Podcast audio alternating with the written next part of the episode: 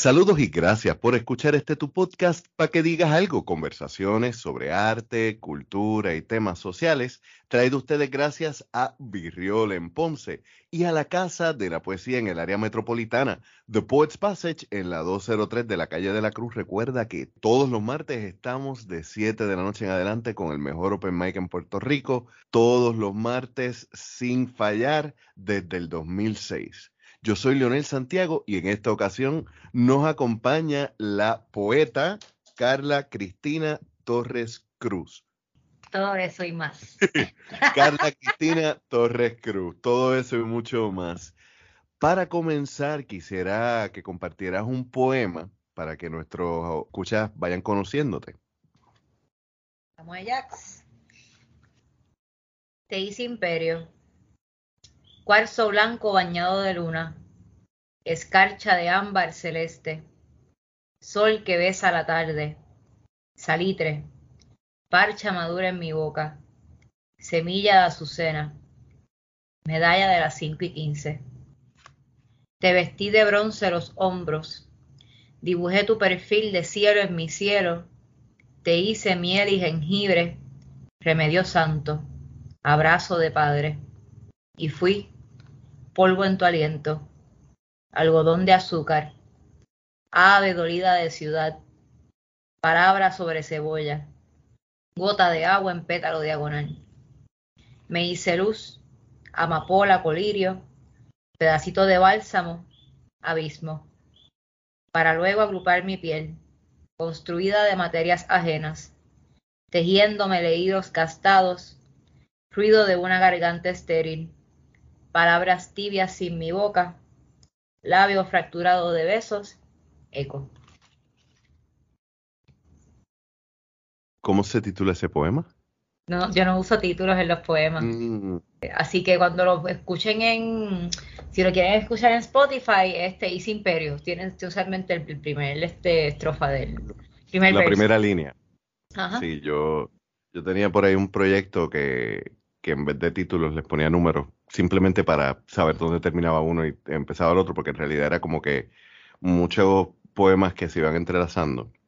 Yo tengo el, poemario tuyo, creo que es ese después del huracán, que es como si fuera un tarjetario y ahí sale así con, con los... Ese mismo. Ese poemario es eh, hermoso.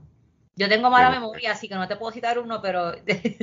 pero yo, yo tengo mala memoria y yo, no, yo nunca, fíjate, yo nunca he podido memorizar un poema.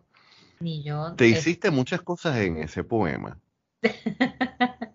y, e hiciste a esa persona a quien le escribes muchas cosas.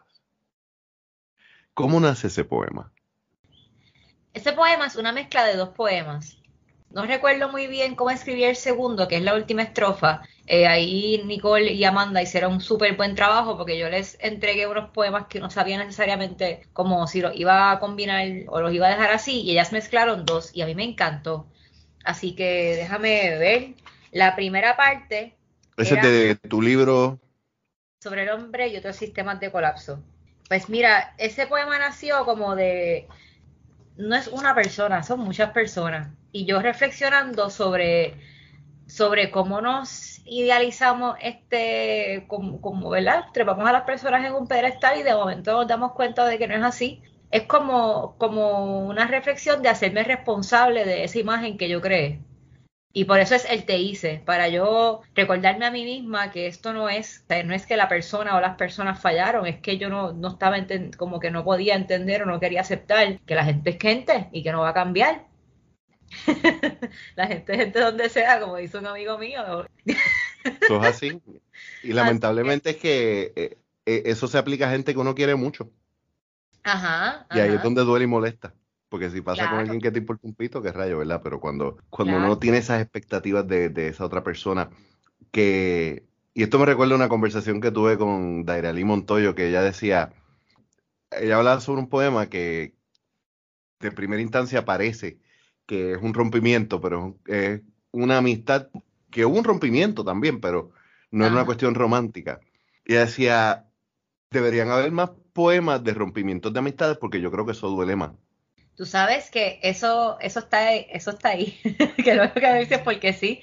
Eh, yo creo que una de las rupturas más difíciles que he tenido ha sido, pues, ¿verdad? Como esas instituciones de la amistad y esta, como uno se promete tantas cosas en la amistad y no necesariamente lo verbaliza, pero es como, no sé, como esta camaradería que trasciende. Y entonces uno dice como, pues los egos van y vienen, pero, la, pero nosotros, nosotras. Y ese colapso de, ¿verdad? De uno simplemente no estar, porque probablemente ya te estaban dando las señales, lo que pasa es que tú, tú apostabas a la relación, porque tiene más con entender, y eso me lo dijo una, una de, de mis ex mejores amigas, me dice, Carla, tienes que entender que, que, porque tú seas buena, la gente no va a ser buena contigo y la gente no va a ser igual que tú.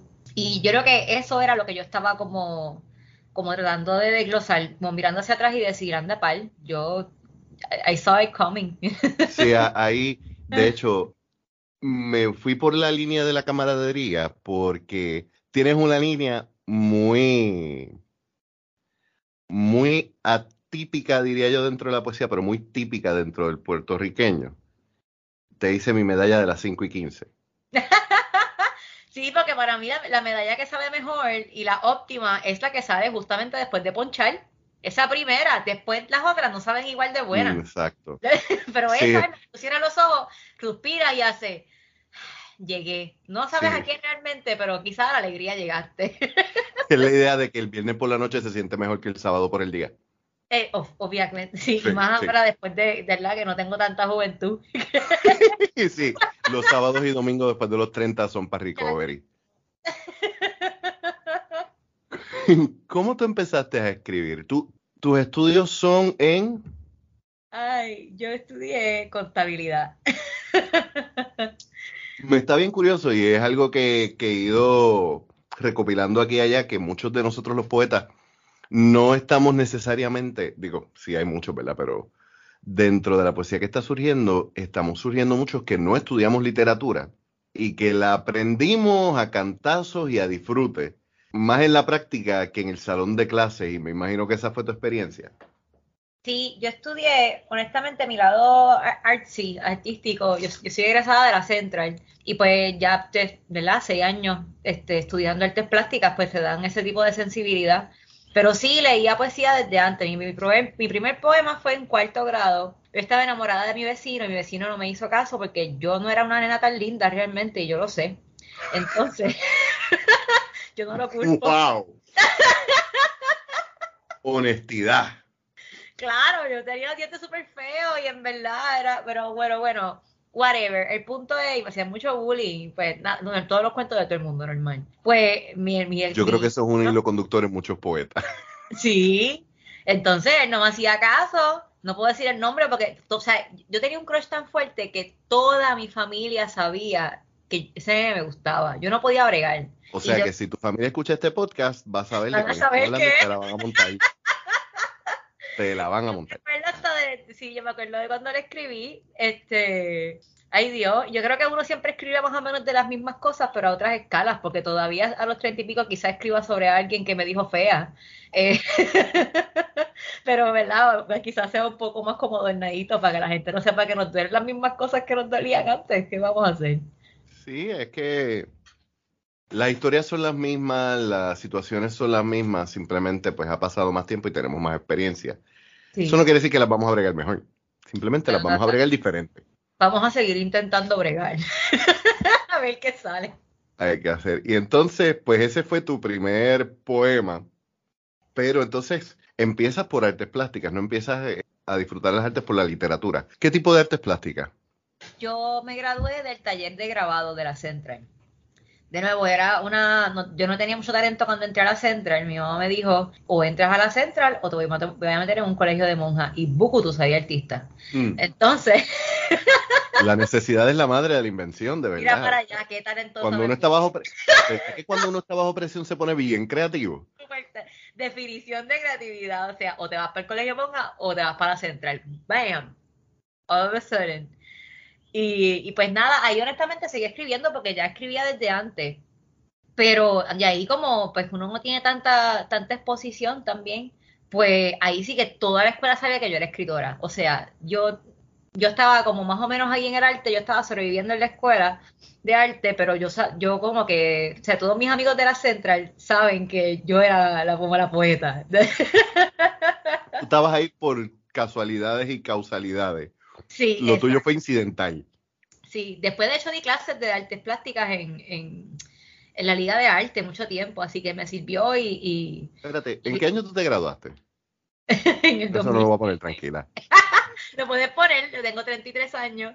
Ah, Eh, no, pues está, claro, tú eres mu- mucho menos, ¿no? Porque es que eh, yo tengo, no sé si tú sabes quién es Seudómero. Sí, Pues eh, yo lo yo, conozco personalmente, pero sí sé porque él estuvo yo creo que en, en los talleres de Bayamón. Eh, Exacto. Un tiempo, sí. y pues él y yo estudiamos en, el- el elemental. Y él terminó, él y Ogral, que es otro grafitero. Este, Luis Díaz, eh, Luis Díaz, mira mami, Luis Díaz es el, el, el MC. Eh, sí. Luis Mercado. Y yo dejé de saber de esa gente y de momento un día, yo, adiós, ese tipo se parece a Joel. Oh, ok, el seudómero que yo he estado escuchando por ahí es Joel. Así que, que la central es un sitio que tiene un valor incalculable en lo que, lo que ha aportado a las artes plásticas de este país. y, y a la, mira, y honestamente a la formación de las personas. La gente, creo que esta educación, ¿verdad? Capitalista, método Ford, nos ha educado a, a, a convertirnos en estas piezas de manufactura, entonces ya las cajitas, entonces la gente no entiende que las humanidades son para formar lo que es la civilización, ¿no? La ciudad, porque te Para humanizar. entenderlo, tú eres parte de un sistema, ¿sabes? Eso de que yo soy especial, individual, lo que sea, alegrito están escritos, qué bueno, pero eres parte de una sociedad, punto. Y no podemos tomar decisiones racionales en colectivo si no tenemos esa sensibilidad. Mi, mis amistades no necesariamente de la Center se dedican al arte per se plástica, pero, pero la manera, sí, sí me atrevo a decir que la manera en que pensamos y vemos las cosas y las percibimos y es otra. Y Las sensibilidades que se crean al tú exponerte no solamente al arte, sino a la filosofía detrás del arte, porque aunque a nivel de, de educación escolar, sí te van presentando no solamente la técnica, sino lo que los artistas querían mostrar. Claro, claro, sí, la manera va- de pensar. Yo me leí, yo no leía tanta poesía hasta, honestamente, hasta hace poco, lo confieso, me falta mucho de leer. Pero yo me acuerdo que Cartas a Teo de Van Gogh, yo me lo leí en las high. Y, y me hizo, me hizo entender un montón de cosas.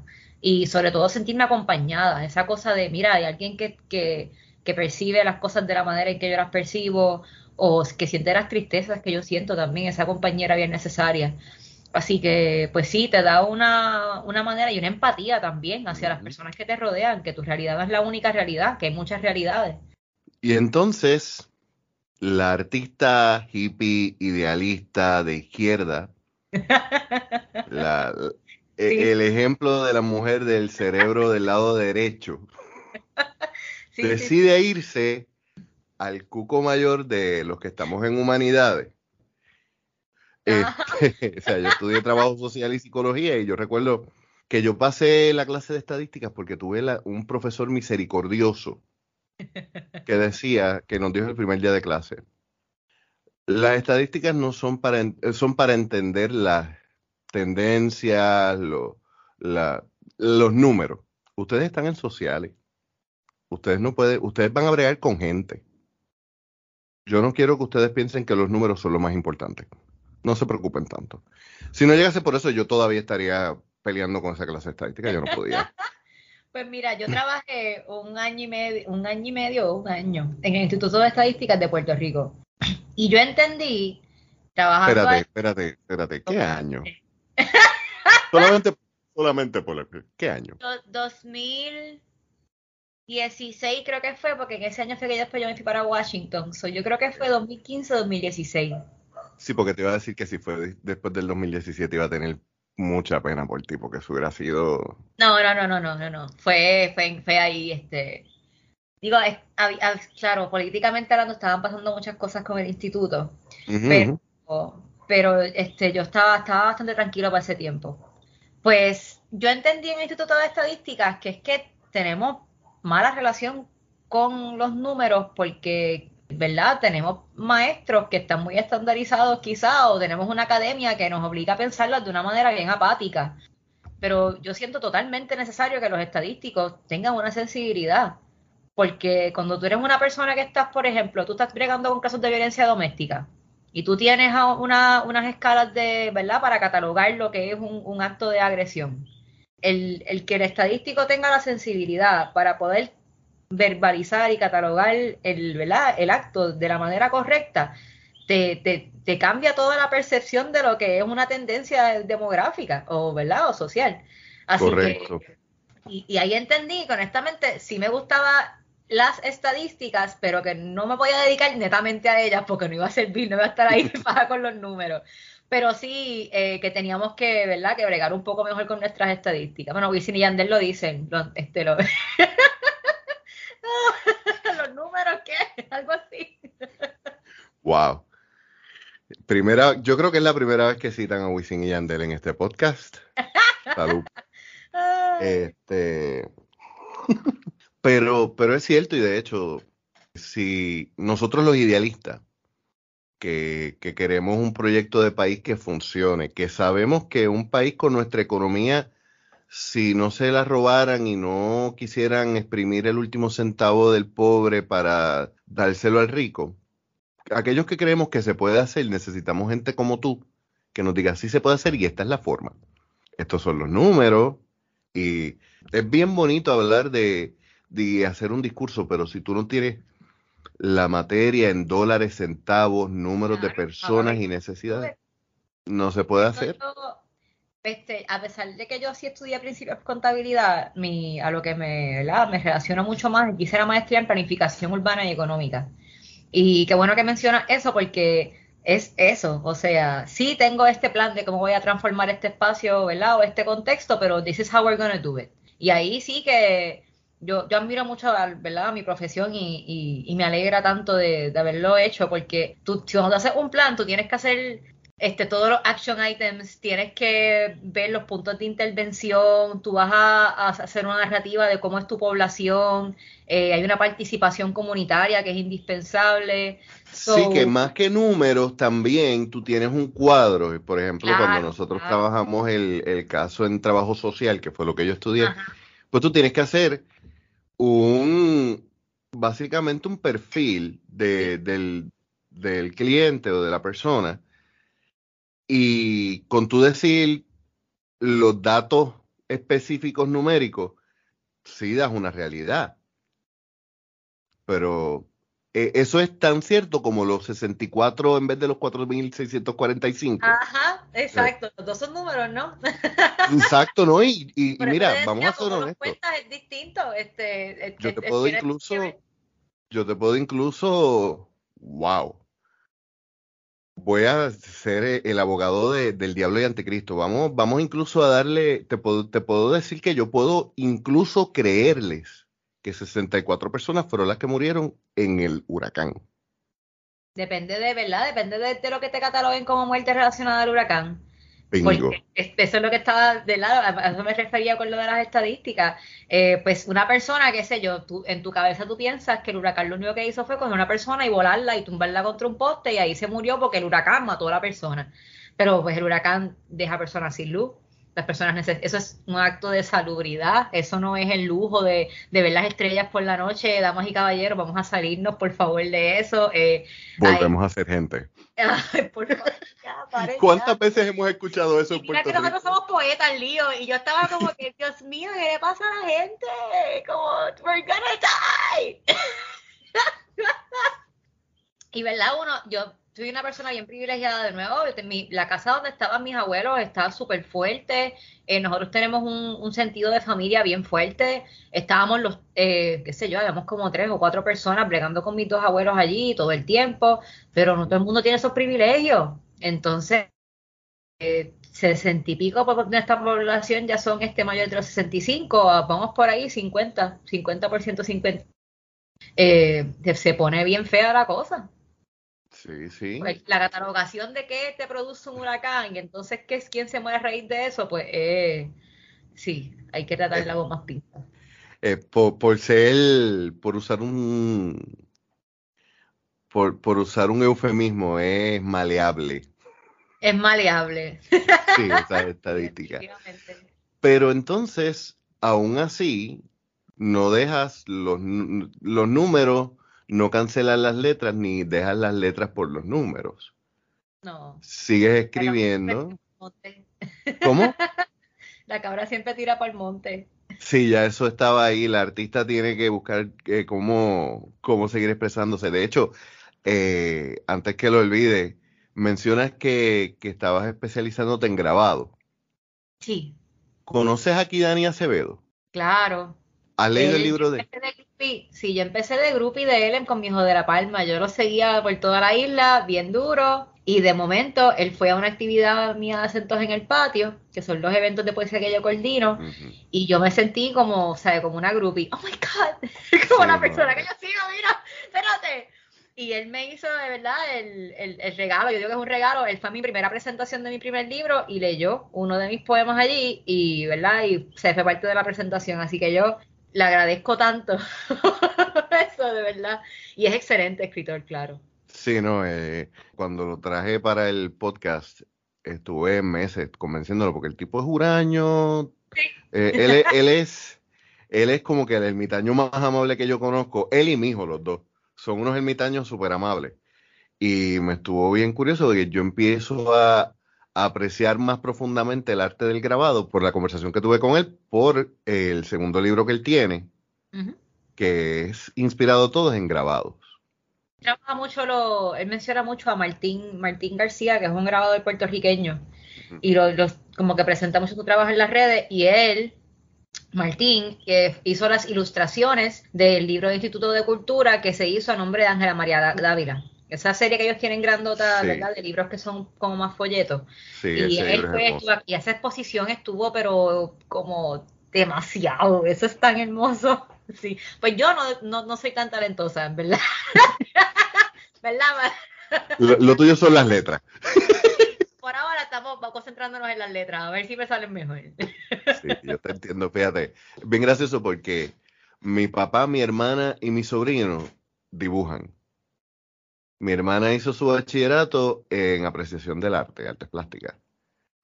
Y yo, ni papul ni pa' banca, tú sabes, yo, yo estoy bien atrás en esa área. Y, me encanta, es una de las cosas que Digo, no, no creo que cambiaría el poeta por un artista plástico, pero a veces lo pienso y sobre todo cuando estoy trabajando un libro, que, que ya uno tiene quizás la, la, imagen en la mente, y entonces tienes que dárselo a otra persona y explicárselo y es un compromise.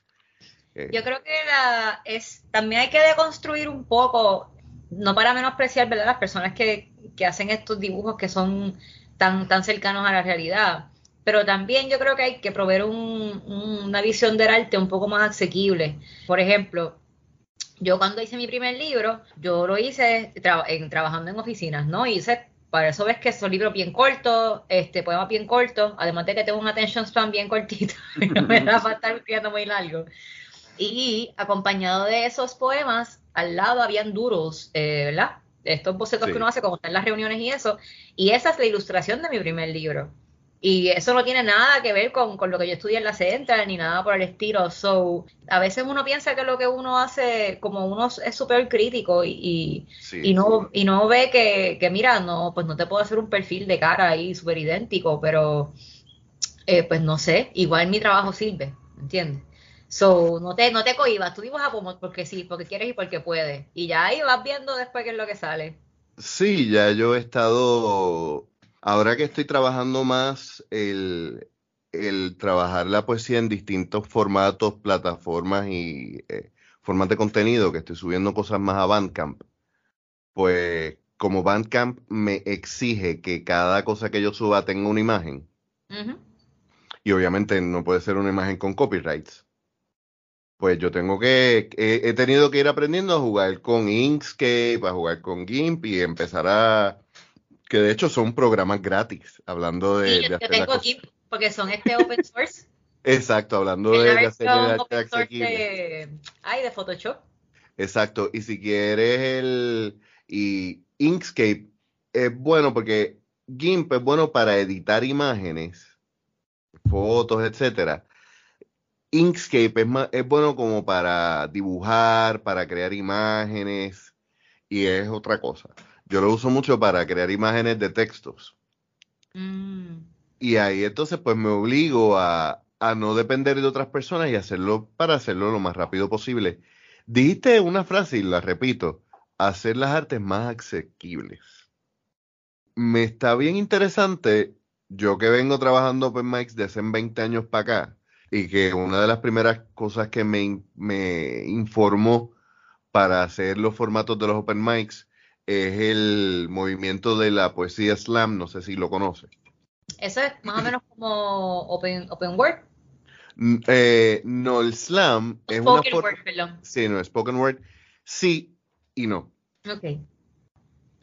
Sí y no, porque eh, la poesía slam en realidad es una competencia de poesía.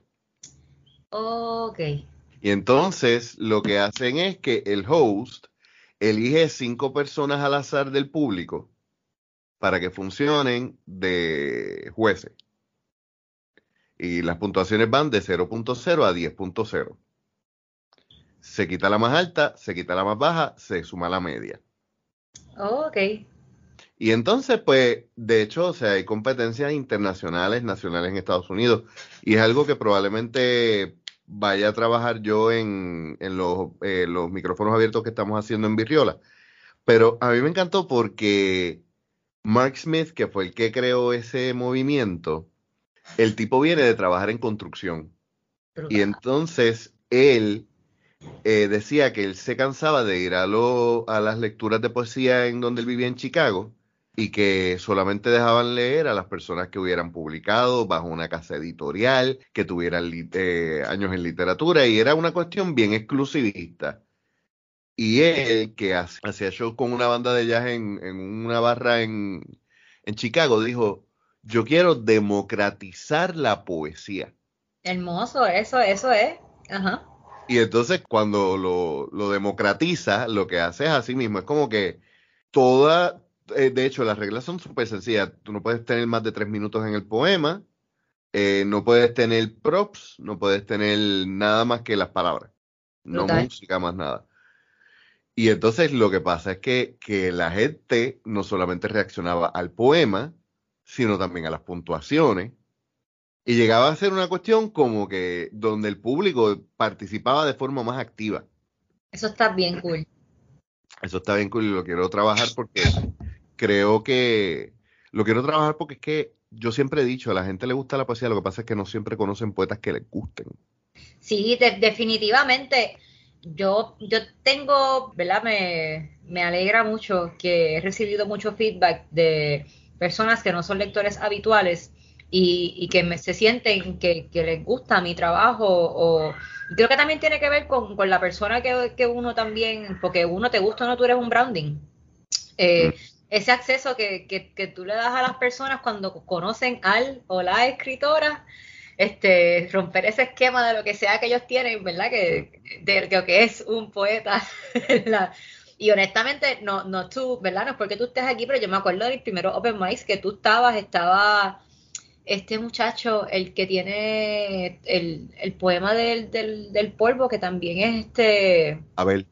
Abel. Todo que, tiene polvo todo tiene polvo que cuando yo escuché a ese hombre declamar, yo dije, yo tengo que volver a nacer porque yo no voy a, o sea, esa no es la poeta que yo puedo ser.